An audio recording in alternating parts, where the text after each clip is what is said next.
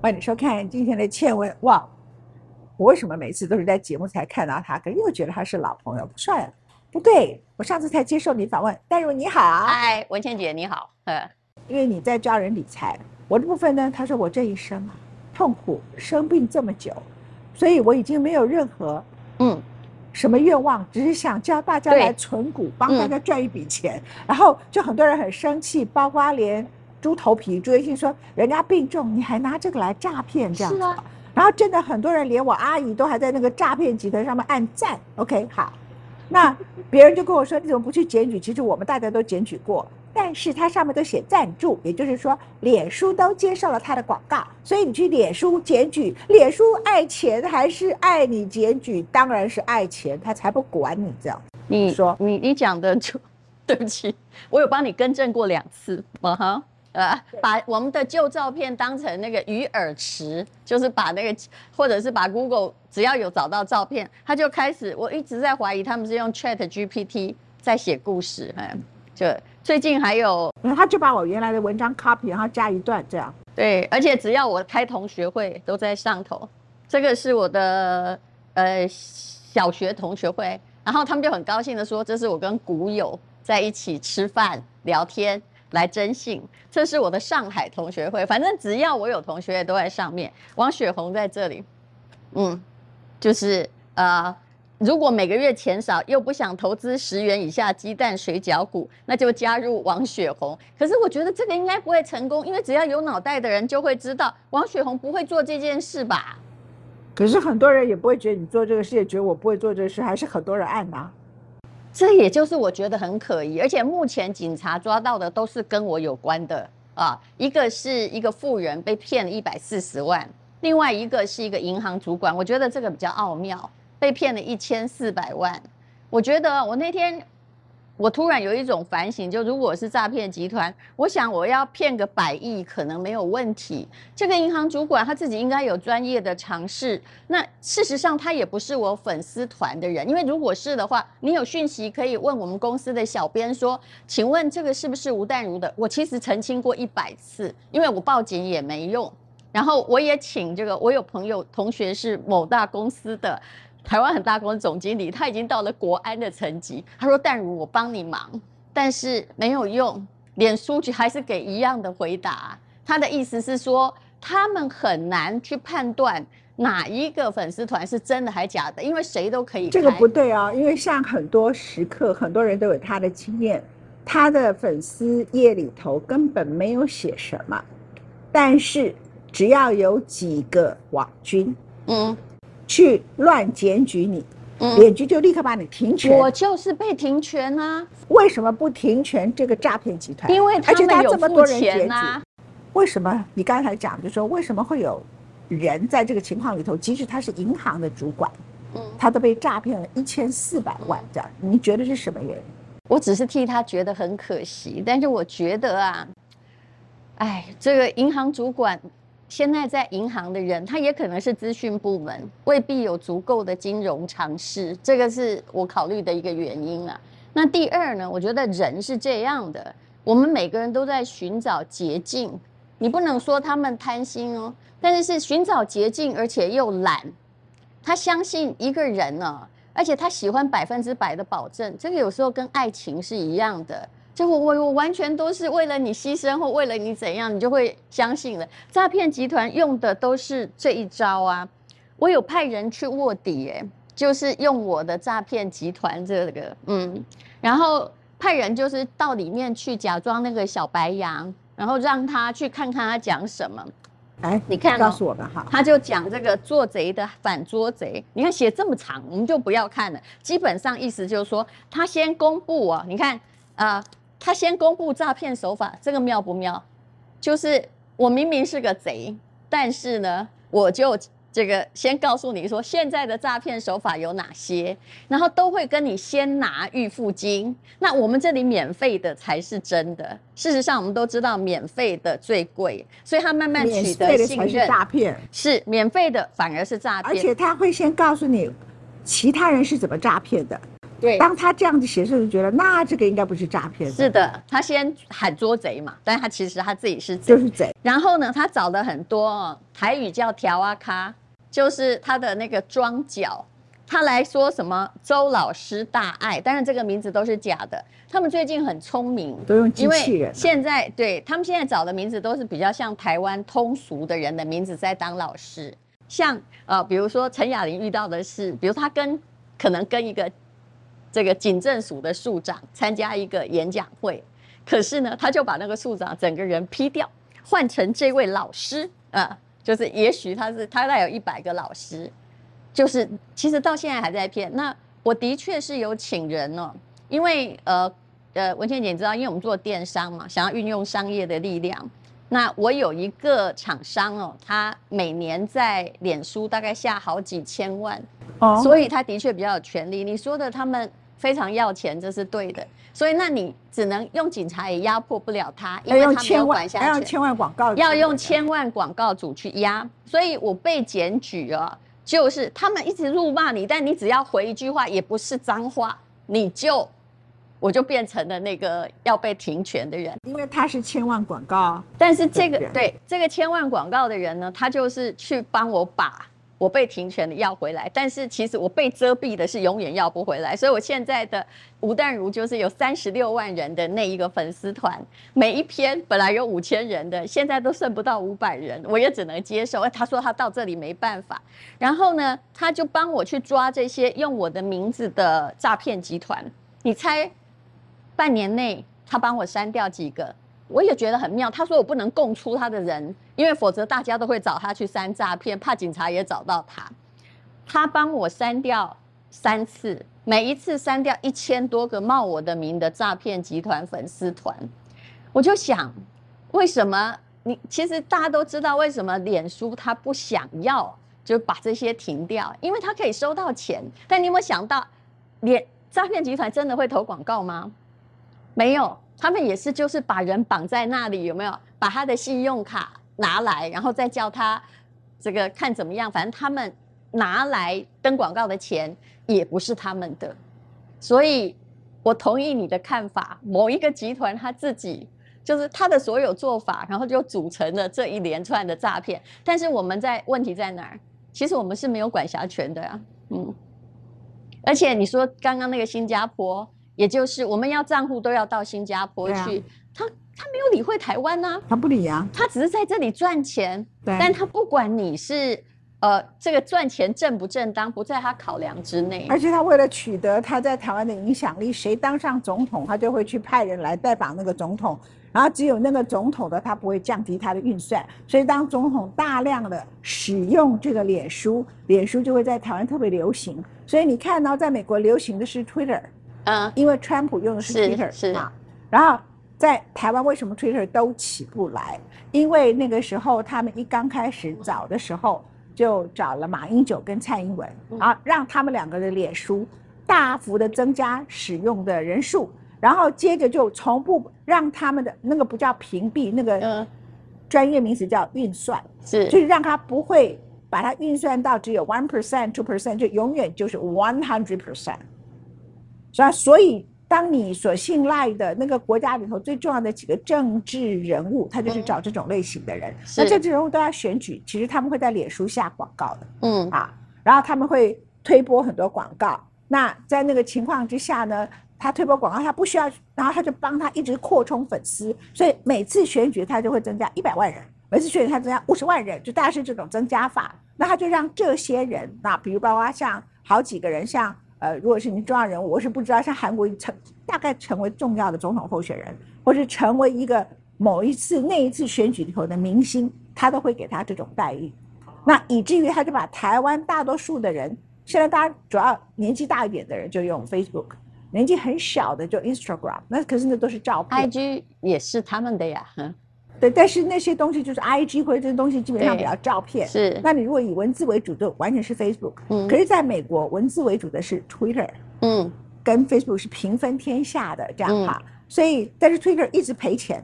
为什么？因为 Twitter 为什么一直赔钱？因为它没有那么渴望。嗯。它没有那么有那么多的广告的手法让你非下广告不可，或者是你一旦下广告，金额够大，他给你什么样的特权？哎，我们以前看过一个社会叫做贵族，就是你有钱那个年代，我们以为那个时代消失了，然后以为社群媒体是每个人都平等了，恰恰相反，嗯，社群媒体是如果你是千万广告主、上亿广告主，那你说总统大选他们下的广告几百万、几千万都要吧？他们可能每个月就要下个一百万，嗯，那这一整年下来就是这个钱这样子，OK？那所以对他们来说，一这一类型企业的也都是如此。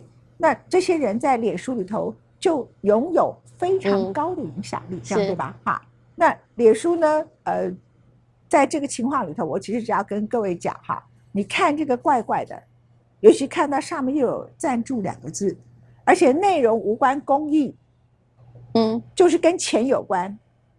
你就先推估他就是诈骗。应该说，其实你要看那个粉丝团，因为我们的确是有一些商业，比如说我的代言厂商，哈，他下了用我的名字，用我的粉丝团，就用有小蓝勾的那个下了很多的赞助。但其实一看哦，只要是新的粉丝团的赞助，一定都是假的啦。假设他本来人就很多，基本上要假很难呢。不是。呃，我我的我们像我们一百多万还是可以，他可以去造假。对，哈，因为我的我们是叫文倩的世界周报嘛。对，Facebook，他就给我弄一个陈文倩粉丝团。哎，对，他就变成是如此了。可是里面都没有几个人。然后后来呢，他就在改成文倩的世界财经周报。呃，然后因为世界周报我们只有一个，我们没有把它分财经或什么的。是，所以他就各种不同变来变去。然后脸书每个都给他通过，我百分之百告诉你，如果是跟钱有关，跟世界周报有关。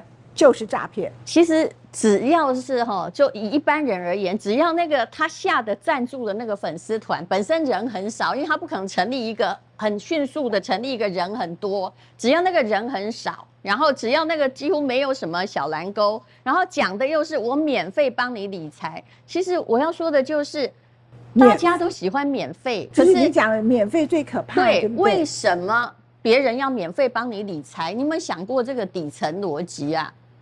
其实，因为大家都喜欢免费啊，因为你最近都免费送人家项链。哎，我也我也看人好吗？我是在开玩笑。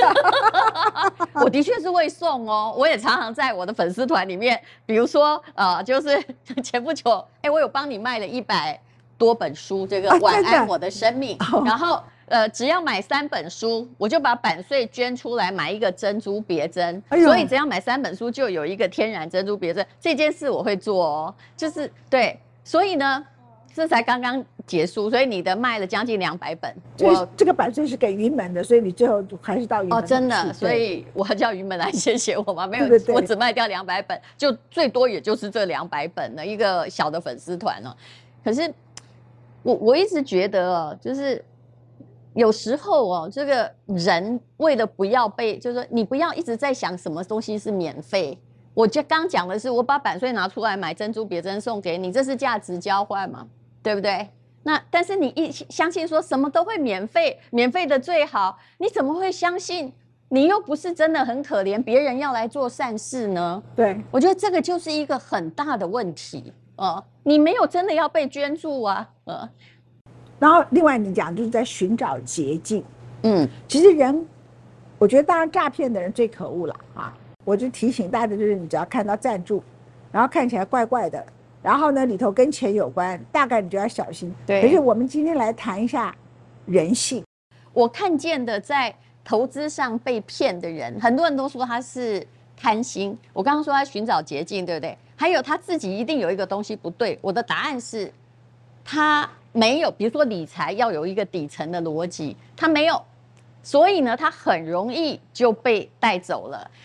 台湾最容易被一种东西骗，就是所有的人只要有被骗的，叫保证利率。保证你百分之百还本，有保证利率。对，不但还本，而且保证给你高利率。事实上，这个高利率不需要很高。我说一个这个很接地气的故事，就是我认识的一个。啊，邻居的大姐好了，他大概从几十年前，我已经分不清楚那几年。宏源集团那时候我才大学刚毕业出来，那么宏源集团应该是给二十趴的利率，然后哎骗的人其实用的招数差不多，比如说他娶了电影明星，他常常跟首长拍照，他在投资大会搞得很大，啊，让他大家感觉到说，哎，他是一个真正有权势、会履约的人。然后他就开始吸金，就他就从这个宏源集团开始哦，一再的哦，在在他认识我之后，算了一算，他大概经过了五次的高利息的骗局，就投报率高的骗局，而且保证还本的骗局，他还没有真正醒来。那他问到我的时候，当然。他才把之前的历史告诉我。他问到我的那个骗局呢，是一个跟影剧圈有关的。其实我老实说哦，呃，如果他现在叫你投资拍电影啊，说要给你多少钱啊，这肯定大部分也都是骗局，对不对？我相信我们都很清楚哦。但是外行的人就不是很清楚。他那时候呢，他就跟我说，他要去参加一个投资会，然后假设只要给他一百万，每一季就会拿回十六万。你知道我本来哈是没有在理会，因为这种常听到。可是那天我听到之后，我突然抬起头来算了一算，一百万一季十六万是多少？就是报酬率六十四趴哎，所以这简直比之前骗倒你的宏源集团的二十趴还多很多。然后我就跟他说：“这个一定是假的，何况我也待过影剧圈，拍电影真的不会给你这么多钱。就算那个电影赚的钱，也未必分得到你。这就是投资人的悲剧嘛。大家都有梦有理想，但是这就是现实。可是呢，他就想一想，哦，他没有听我的话，为什么？他说他已经投了。你知道人很妙，他都是投了之后，相信了之后，才要来 check 说我做的对不对。”所以有一句话哈，我一定要讲，就是这句话很有道理，大家不要觉得刺耳。穷人呐，就是他的小钱很难骗，比如说买个卫生纸啊，就是要比价个老半天。但是大钱很好骗，只要一个故事。然后如果呢你是有钱人呢，那么你就是小钱好骗，大钱难骗。比如说你今天去买个便当，一百块跟两百块对你而言也没什么区别，要骗你那一百是很简单的。你可能不知物价，但是你会管住那个大的原则。那好，这位太太呢，她就已经这个到了这个，她已经付了钱六十四趴，想要拿回六十四趴，自己觉得怪怪的才会来问我吧，不然你已经都投了，问我干嘛？然后后来呢，我就跟她说，其实任何保证利率的，只要超过定存的一倍。肯定像你把钱都拿给他管的，肯定肯定都是诈骗。那时候的定存大概只有一趴多一点，那一倍可能顶多三趴嘛。结果你知道他怎么回我的话吗？他不是没有读过书，哦，他说：“可是这不是三趴。”我的意思，那不是更骗吗？对对对。可是当你已经骗了之后，后来他搞得很惨，因为他其实啊拿到了第一期跟第二期的钱。然后他现在呢，只要能够再多吸收几个，你看所有的骗，基本上骗徒不会只骗你而满足，大部分还是希望老鼠在咬着老鼠，白羊在咬着一只小白羊再进来，所以他已经把亲戚朋友说，你看我有领到钱，其实这样的局不知道中了多少次，他就是相信会有人给他保证收益。其实说真的，安德烈克斯托兰尼哦，其实都说了一句话，说只要告诉你保本避险。这两个字肯定都是诈骗，保本、保本跟避险，只要拿这个来吸金的，全部都是诈骗。就算出这个招的是银行也一样哦，只是一些银行做避险基金，可能哈赚了你的利息，还会还你本金。但是诈骗集团是什么？给你利息要本金。然后我就跟他说：“你赶快去退出啊！哈，如果这个现在诈骗集团还没倒哈。”然后他就说了一句话说：“我。”现在已经拿回了，就拿五次之后，就一次十六万嘛，拿六次我就回，快要回本了，对不对？他说我还要赌一赌，我认为我可能可以先回本，这样能够拿多少就多少，我就不怕了。所以你觉得这样的人是彻底无辜吗？没有，其实前不久也有一位那个 IMB，我我觉我觉得啊，嗯，我刚听你讲完这个故事啊，嗯，我认为他刚开始。人家找他来投资电影，他看到的除了百分之六十四的利润这件事情很疯、很疯、很棒之外，他可能觉得我被看上来找他那个人可以投资电影，好像增加他的某种文化光芒这样。这是第一点。第二点，他来跟你讲的时候，表示他有不安。对。然后，可是你跟他讲完了以后，他虽然不安，他是死不认错。因为人要，我们要承认别人错很容易，要承认自己错很难。他不认错，于是他就给自己一个后退的逻辑，说没关系，再隔一段时间，我就可以把本保回来。那即使你讲的事情发生了。也没关系，就算了，对不对？而且哈，要承认自己有被骗，其实是一件觉得很不好意思的事情。对，所以人那么容易受骗。而且我刚刚讲的绝对不是特例。我前不久在一个前不久有一个债权的媒合平台叫 IMB 哦，至少是这个三个英文字。后来不是他百分之九十五的，就是等于是垃圾债券卖给你，打包卖给你的意思。其实有百分之九十五都是假媒合，也就是那个业绩是假的。可其中里面有一个。男的男性的大学生，他就很诚实的告诉记者同样的话呀。他说：“我想他也可能是假的，但是我想我如果先回本先脱身，那我好歹可以赚一些。所以人很怕自己是被骗的，是人又怕被骗，嗯，又不肯承认自己被骗，这两个是一个矛盾的事，可是就是形成了诈骗的可能性。因为要承认损失很困难。”我其实你刚刚讲有几个东西，我想把它，很多人以为诈骗集团就一定是很 low 的，可是你刚刚讲说他也很可能冠了银行的名字。我想说这一段，嗯，其实近代最有名的诈骗就是雷曼兄弟。雷曼兄弟当时到两千零八年初的时候，他已经大概知道他快要倒闭了，是，所以呢，他卖他的债券卖出来。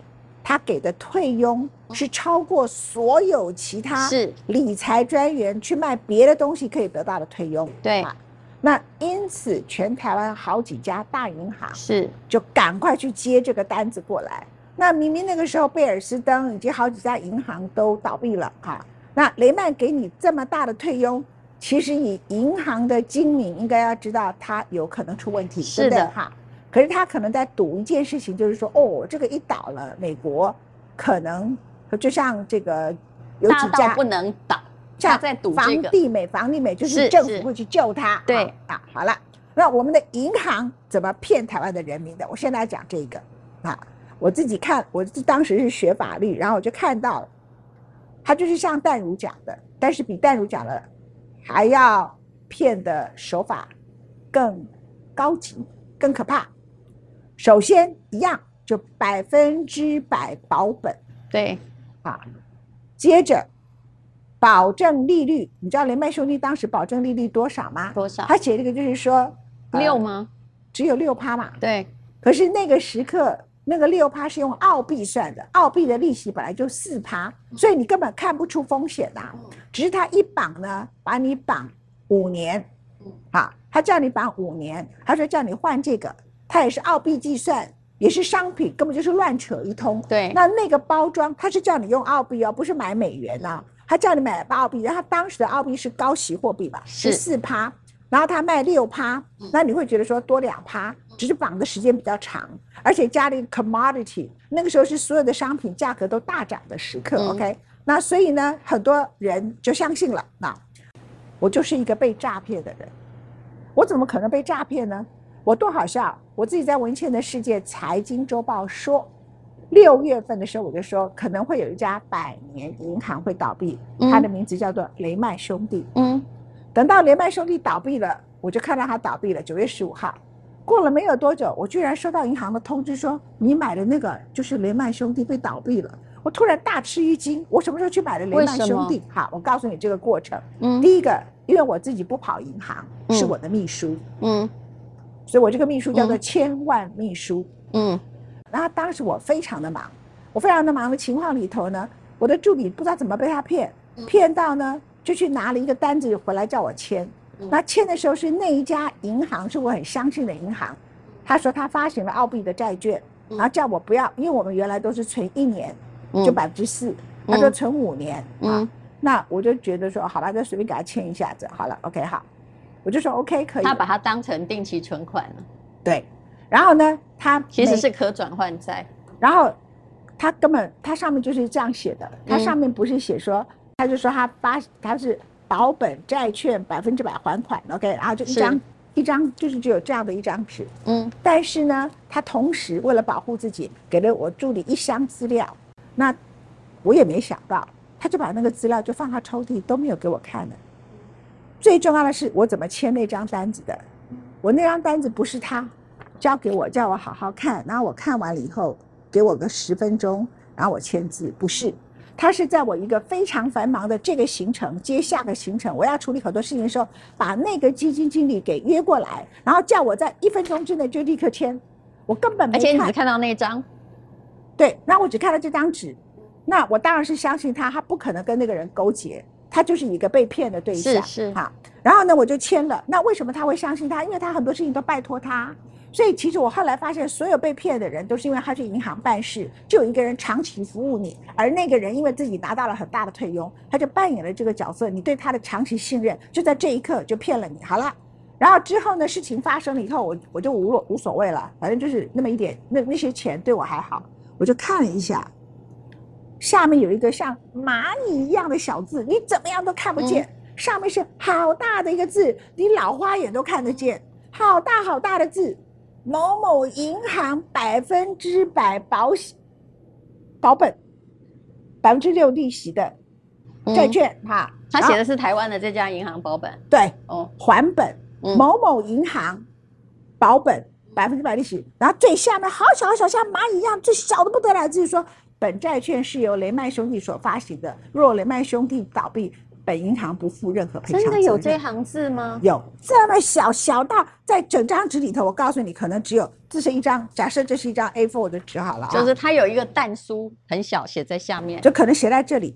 我现在写给你，你看啊，一整一整张纸里头，我现在画横的，然后这些里头总共这么小这么小里头塞了三十个字，你看那个字有多小？不过文倩姐，我觉得我告诉你，不好意思，这个东西一定是律师设计，是是，这就是。就是我就很讨厌台湾的律师没有良心的人，但是尤其是银行的律师。不过 我必须说，你应该不是要怪那个银行的，就理财的，它叫做理专嘛，哈，而是应该要怪那个银行，因为其实大部分的佣金也是银行拿去的。那个理专能够分到的叫做什么？他们有责任配额。假设现在。啊，我知道他们当时给四趴啦。一般像这种台版马多夫也是，比如说我承销一般的基金或者是金融商品，只有一趴，顶多一点多趴，他们大概拿到四趴。我全怪我告诉你说？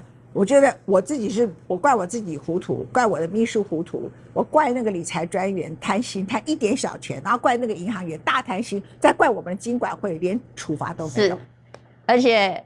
呃，其实因为那件雷曼兄弟后来很惨的，本来很有钱，后来变成零的人哦，整个退休金都不见的人很多。但是我在这里从你这个案子里面，我还要提醒大家一件事情：，其实只要是锁定期限的，通常都诈骗。可是我这样讲会要负很大责任，因为你会想到保险也锁定期限，很久才还你的，通常就是不是真正的保本行为，因为他真的不能保证未来怎样啊。他又不是上帝，所以只要一个东西，你只要放进去，不管他保证你多少利息，但他是不是五年才能领回，甚至一年才能领回，他就是要跑。最近在民间，因为我常常收到一些民间陈情，有一种叫做呃，他叫你叫弃作稻谷，而且他就给你算，就是十八个月，假设你投三年，给我三百万，然后你呢就可以拿到七十二万。十八个月，就是哎，不是三年，抽十八个月。我后来发现他为什么不讲一年呢？因为这样你算年利率会算得很快。他就讲十八个月拿到七十二万。我心里想，这是稻谷哎，稻米如果那么好赚的话，台湾到处都是富农了。我讲的是一个真实的例子，所以你脑袋的逻辑要不要就是想说，这个根本不可能赚那么多钱呢？重点是说你怎么被骗的？第一个，别人叫你，哪怕是你的秘书，嗯他急急忙忙的给你弄个约，叫你签字。你不要相信。第二个，你如果是做人家的秘书，你去帮你的老板，或者是你是会计，大都是你要去跑银行。你到了银行，跟你长期关系很好的人来跟你推销东西，你就要 be careful，你就要小心。我甚至知道有些银行它多恶劣，你知道吗？他们是把他们银行里头人家固定存钱的那几个户头。打电话给那些老伯伯，身体不好的，跟人家说你要不要来做这个啊？那老伯伯年纪大了，然后跟他关系长期很好，他们真的用了他们个人的关系，所以我觉得理财专员哪怕四趴，你也不应该这样贪心呐。文倩姐，我真正的老师是那个安德烈科斯托兰尼，他刚刚讲到的那个不是保本就是一定是诈骗嘛？对对，对不对？